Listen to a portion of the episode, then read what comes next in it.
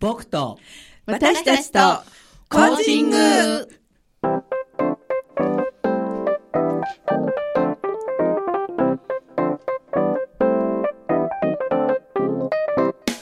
皆さんこんばんは。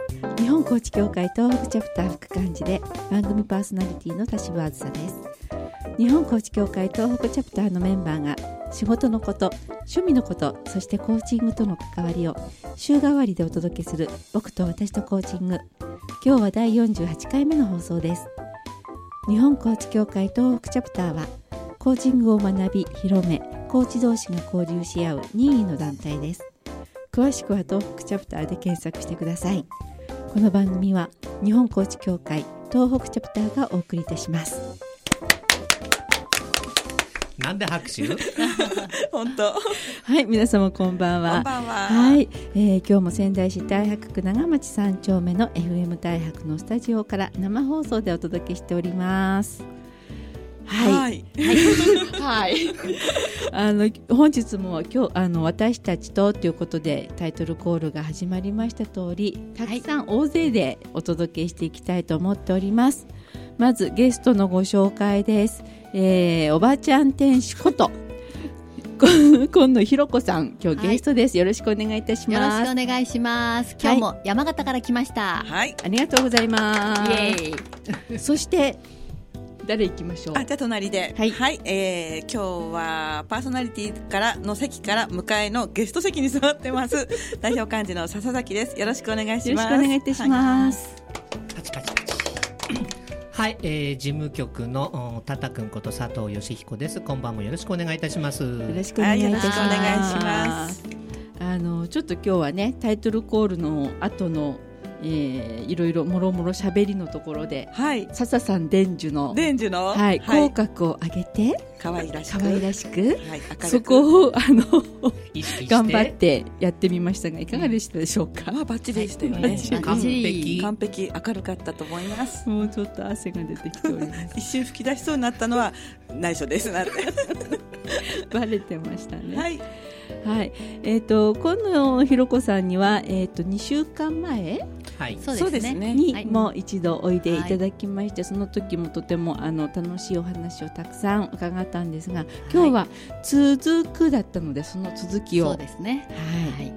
お願いしたいと思っております。はい。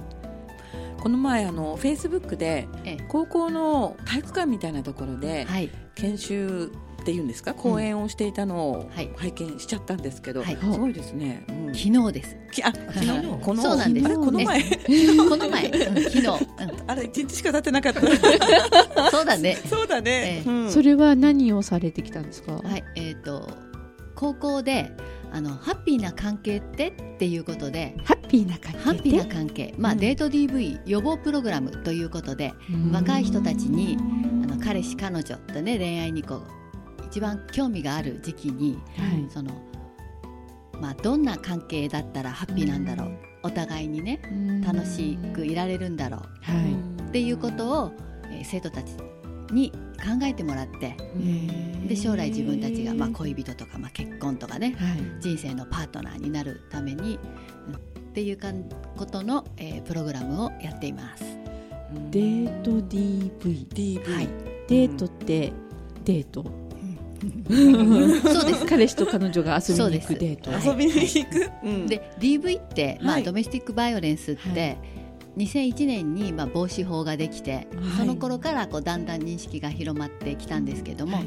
あのまあ、結婚している夫婦とか元夫婦の問題なんですけれども、今デートをするようになった。つまり結婚していない若い人たちの間で、間でもそういう DV のようなつまりこう支配する側と支配される側の関係を持ってるような、えそういうカップルが、えーあのストーカー事件とかってよくね、うん。あのはい。ニュースでストーカーだったりあと、まあ、傷害事件になっちゃったり、はい。殺人みたいになっちゃったり、はい。よくこう別れ話のもつれなんていう感じでニュース出るんですけど、はい。まあ、ああいうあれはまあ極端な例なんですけれども、付き合ってる2人の間で、えーちょっと支配的になっちゃって、うん。と当人がねしんどいなっていう風な感じその暴力的な関係をデート DV っていう風に言っています。なんかねドメスティックババイオレンススっていうと本当に彼氏から殴られちゃったりとか。そうそう怖い感じもするんですけれど。そうですね、うん。実際にそういうことがよくあるんですか今は、うん。うんどうなんですか今野さん。はい。はい、あの実際にあるんですかと言われればあるということなんですが、え ーはい。あのデート DV って、まあ、DV も同じなんですけども暴力うん。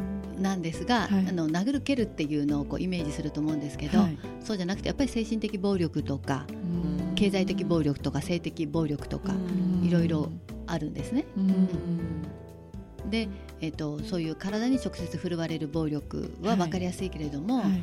精神的な暴力であのモラハラなんても言葉ありますよね。モラルハラスメント。そう、うん、例えばそうやってこう精神的にうん。いじめるとか、はい罵倒するだとか、はい。あるいは無視するだとか、うん。まあ、そんな関係が、まあ、DV だったりするんですけれども、うん。あの今若い人たちの間で、はい。えっとスマホとかね、はい。携帯で束縛とかが問題になっていたりとか束縛？束縛。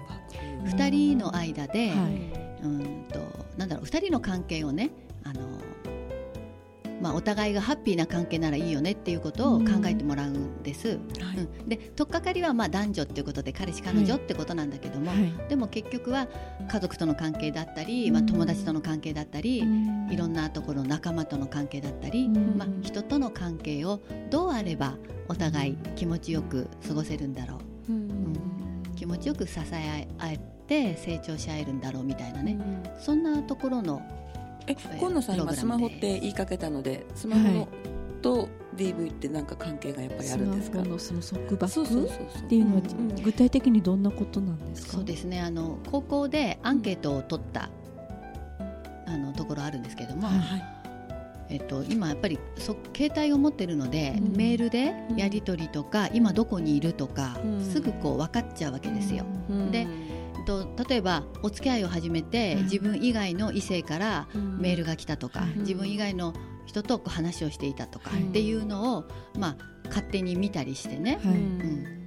とこれは誰だとかううん。あとアドレスを勝手に消したりとか、へー。なんていうこともですねあったりするんです。で、まあ、例えば、とまあ、付き合い始めたから私以外の女子のメールアドを全部消してよとかね、私と付き合ってるんだから当然でしょ、あそれは女の子側のうん。女の子からする場合もあるし、はい。男の子からもする場合はあるし、うん。それはどちらでもそういう場合もあったりして、でえっと、高校生にアンケートを取ると携帯のを勝手に見たり、うん。携帯を使って束縛をしたりうん。っていうことがうん。え7割から8割ぐらいうん。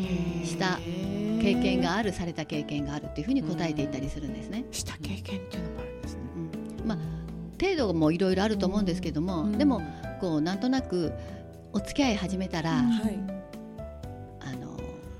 メールアドをね自分以外のはい。男のメールアドはダメとかね、自分以外の異性のメールメールアドダメとかね、うん。話するななんていうことがあったり。そういうのがまあ精神的暴力。それから今どこにいるのってもうしょっちゅう心配で。LINE とかでそれが束縛になっちゃうわけですよね。で例えば女の子でなんか集まってるよなんて言っても信用できなかったりすると、うん。じゃあ写真撮って送ってよこせとか、うん。今できちゃうじゃないですか写メ撮って。うん確かに。うん。うんで電話したのになんで出なかったとか、うん。まあ、そんな形でどんどんとこう束縛ができちゃうわけです。そのスマホというものがあるゆえに。そっか。バレちゃう。っていうかねまあバレるって変だけどね。うん。しようと思えばできちゃうそれこそ24にいます時間。よっていう発信がいつでもできるからね。うん。うん。そうです、うん。隠れられないんだそうですね。ねうん。あれお互いに持っちゃうとね。そうですね。ね確かに。GPS とかだとねうん。場所も分かっ本当に分かっちゃうしね。ううん。設定してないと今仙台市みたいに出ちゃうしね。フェイスブックのつぶやきとかもね。あでもそんな笑い事でもないんですか？そうなんですよね、うん。でこれをあのお話しするときに、はい。一番やっぱり大切なのははい人権っていうことで、人う権んまあ、DV も人権侵害だっていうふうにね、うん。その法律できた時になったんですけど、うんじゃあ人権って何かっていうと、うん。まあ、自分が安心していられること、うん。それから自信を持っていられること、はい。私もいろいろできることがある、うん。自分で自分を信頼できる、うん。そして自由。自分で選択する自由。私はこれを選ぶ。私はこうしたい。っていうね。それがまあ基本的人権というふうに考えて、はい。それを奪うものが暴力、うん。だけどそれを取るものがあの人権侵害、まあ、DV というふうに考えれば、携帯で束縛をすることは自由を奪うことだし、いつも監視して、なんであの時出なかったのすぐ電話しろみたいなことは自由を束縛してるわけだし、うん。携帯を勝手に見てというのはプライバシーの侵害だし、で意見が食い違った時に、俺の言う通りしろみたいな。好きだったら俺に合わせろとか、まあ、それは彼女の方も一緒だけど、女の子でもそういうふうに言う人あでもいそうだよね。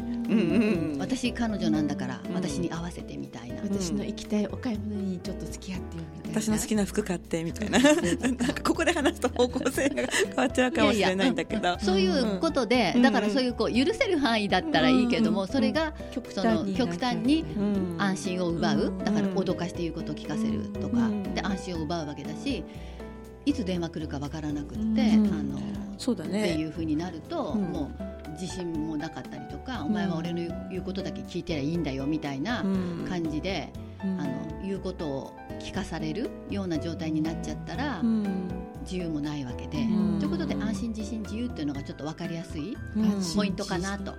安心自信自信自由。あ前回もねキーワードの3つにね出してくださったんですけれども。うん。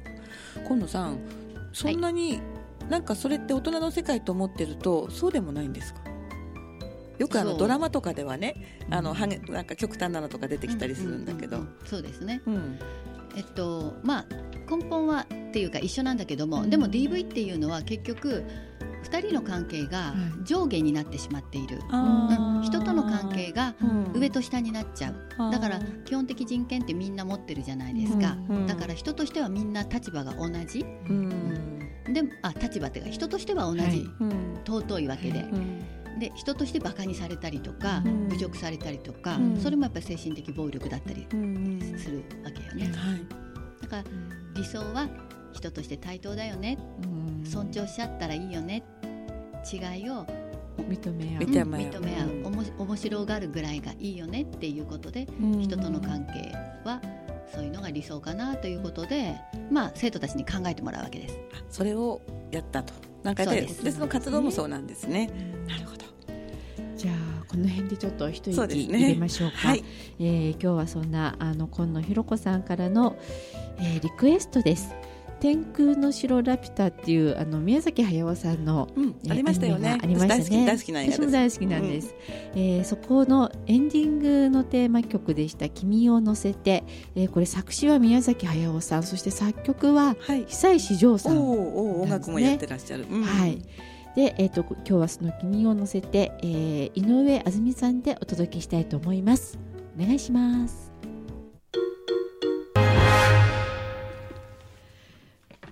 お送りいたしました曲は天空の城ラピュタから君を乗せてでした。今日は、えっ、と、山形からのゲストを、あのーお招きしております。はい、今野です。えーおばちゃん天使こと今野ひろ子さんです。はい、えー、あの今曲を聴きながらこの4人ですごいね。すごい白熱した、はい議論が。こっちをお聞かせしたいぐらいですね。ね。はい。ましたけども、で、高校生にね、はい。ハッピーな関係ってどんな関係だと思う？ってはい。聞いて、はい。いろいろ考えてもらうんです。はうん。やっぱり自分たちで考える、はい。ねことが大事なので、いはい。そうすると、まあ、いろいろ出るんですが程よい距離感があるとかね、うん。うん。あと2人いるうちの1人だけ楽しいんじゃなくて2人とも楽しいのがいいよねとか、うん。仲良くとか、うん。あと、まあ、好きな彼女の言うことは何でも聞いてあげたいっていうような意見もありましたね。あらいい子じゃないですか。それで、えっと、じゃあさっき言ったねその人としてのはい。安心自信自由って、一番基本的なところでそこは対等なんだけどうん。立場って違うじゃないですか、は先生と生徒とか、ね、親と子とか、はい。うん。だからこれはまあ男女とかしてるけど、まあ、同性愛もあるわけだし、はいいろんなパターンがあっていいんだけど、はい。要は人と人との関係で人としての人権は一緒だけど立場は違うよねってその辺をちゃんとこう区別できたらいいなって思うことがありますね。でただ優しいのと、はい。あなたを大切にしてくれるのとでは違うよねっていう、はい。そこを言うそこをあの考えてもらって、はい。こう期間限定の優しさって誰でもできるけど、はい。本当に相手のことを思っていたら相手のためにならないなって思ったことはいやこれ違うんじゃないってこう、ね、言ってくれたりとか、うん。まあ、叱ってくれたりとか、はい。愛を持って。そうそうそう、うん。あとやっぱり辛い時しんどい時ほど寄り添ってくれる。うん。話を聞いてくれる、はい。うん。ただ優しいだけでのそういう関係性で、はい。調子のいい時はいいとか自分の言うことを聞いてる時ははいいいけれどもちょっと違う逆らったりすると「うるせえ」とかっていうそういうこう差別感を持った人はまあ加害者になりやすいかなって、うんうん確かにね。あ、うん今野さん、はいメッセージ来てますよ。ねみちこさんから。はいえっ、と、みちこさんご存知ですか？今野さん。はい。仙台市出張お疲れ様。忙しいのに、明朝読み聞かせありがとうございます。そうなんですということで、はいはい読み聞かせ、他にもね、いろいろあるんですけど、はいちょっと紹介しづらいのもございますので、どなたかお願いできますか？よしひこさん、プリーズ。いやー。今読んで笑ってますから。あの私笑ったのはですね、はい、どうぞ。えーいつも聞いてくださってるゆきおくんから 私も妻からモラハラをモラハラ？春。ですモラハラではなくモラハルをだから毎日モラハラはしてないんです。そうですね。モラハルをしてるんです私。毎日受けてます。涙。涙。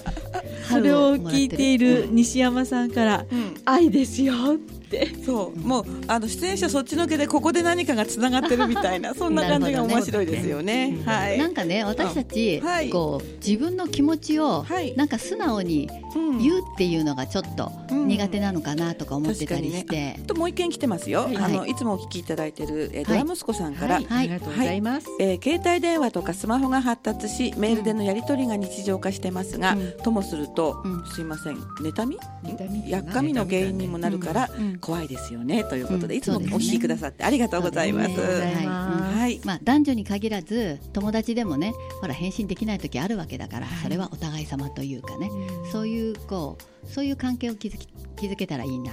そして自分の気持ちを素直に言えるあの生徒たちも言ってたんですよ、うん。うん。なんて、うん、自分を出せる関係、うん。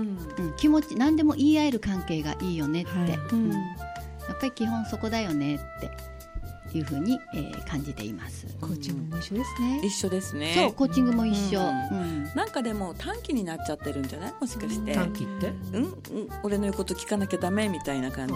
でもなんかもともとの高校生って付き合い始めたばっかりはもうドキドキで、うん。うん。そうそうそう。こんなこと言ったら怒られないかなとか。そうですね。ねデート誘ったらどうかなワクワクドキドキみたいな。うん。ちょっとこう臆病な感じはないんですかあその後ってことなんですかこのさんいやあのーまあ、そういうワクワクドキドキした中で、最初はやっぱし言うこと聞きたいとか合わせたいとかあるけど、ん。でもそれ長く、ね、いい関係でいるんだったらお互いの気持ちをね素直に言い合える。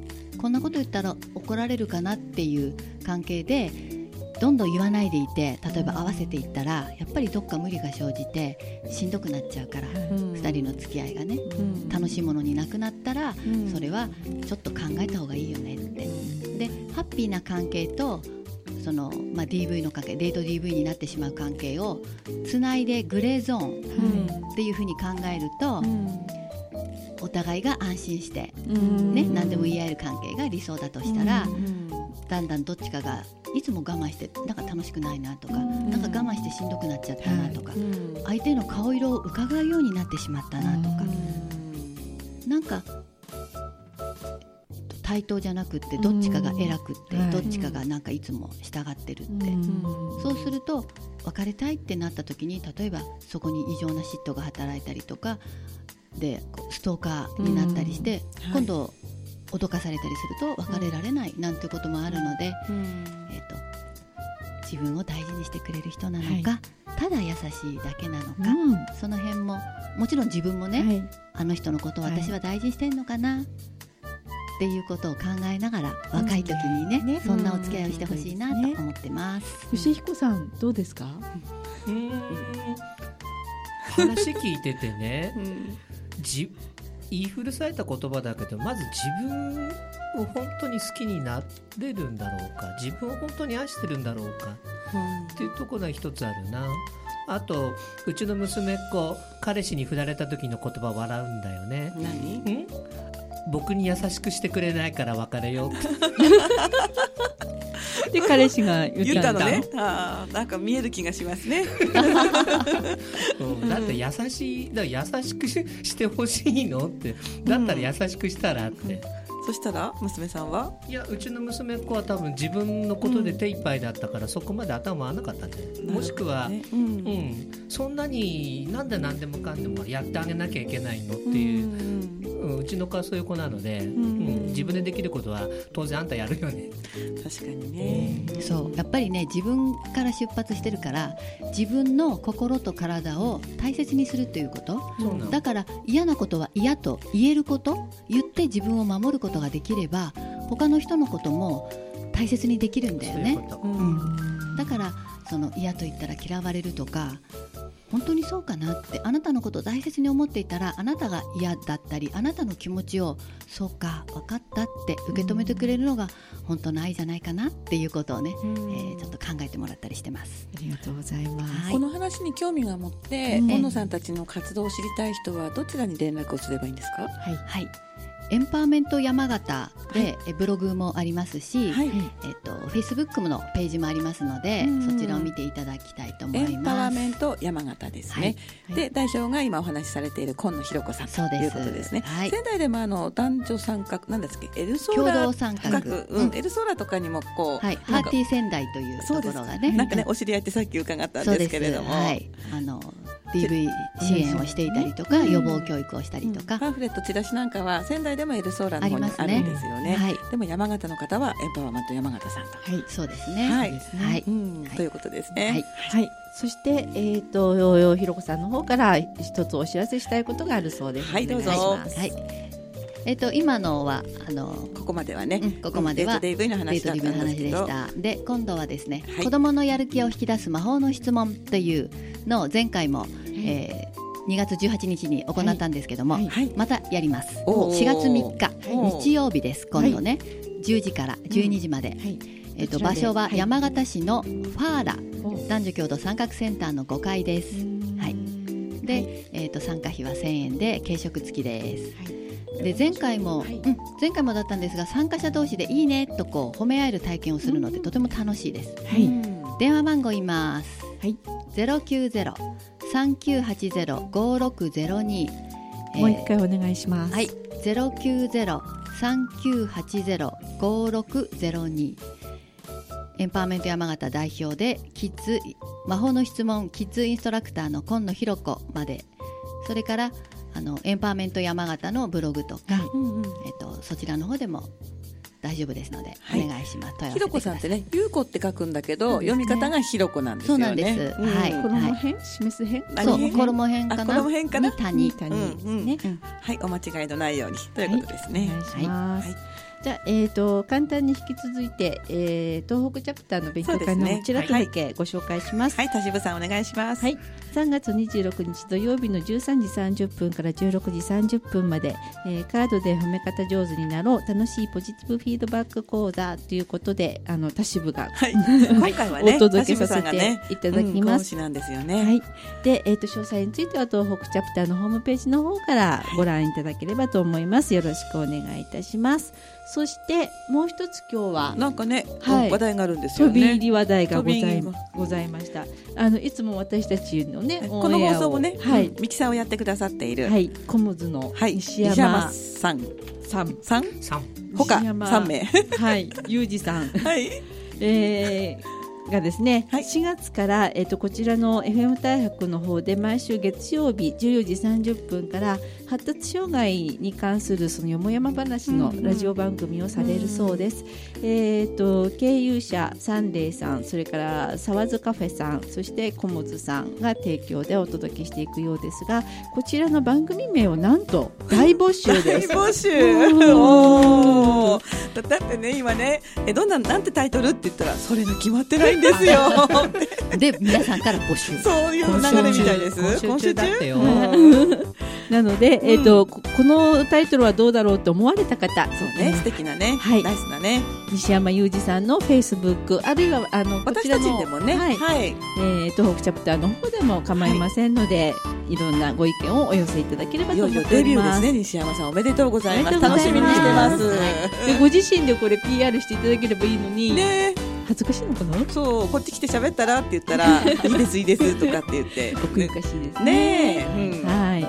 ということでみまた皆さんよろしくお願いいたします。はいよろしくお願いします。はいお願いします。で来週は？はい、来週は、えー、と都市部パーソナリティで、えー、今回会員の菅原恵美さん。おー。ね。うん、あの前にも出ていただきました。はい。はい。うん、菅原恵美さん。モデルの？はい。ご兄弟あ、でいえ、菅原さん、菅原さんですね。はい、みんな混乱してきた。はい、でお届けしていきたいとはい思います。はい、はい、じゃあ最後に皆さんはい。お友達とも彼氏彼女ともはい。家族ともはい。できたらハッピーな関係をということで、はい、はい、ということで。はい、ということで。お届け今野ひろこでした。おばちゃん天心です、はい、エンパワーメント山形で検索してください。本日のメインパーソナリティは今野ひろこさんでした。ありがとうございます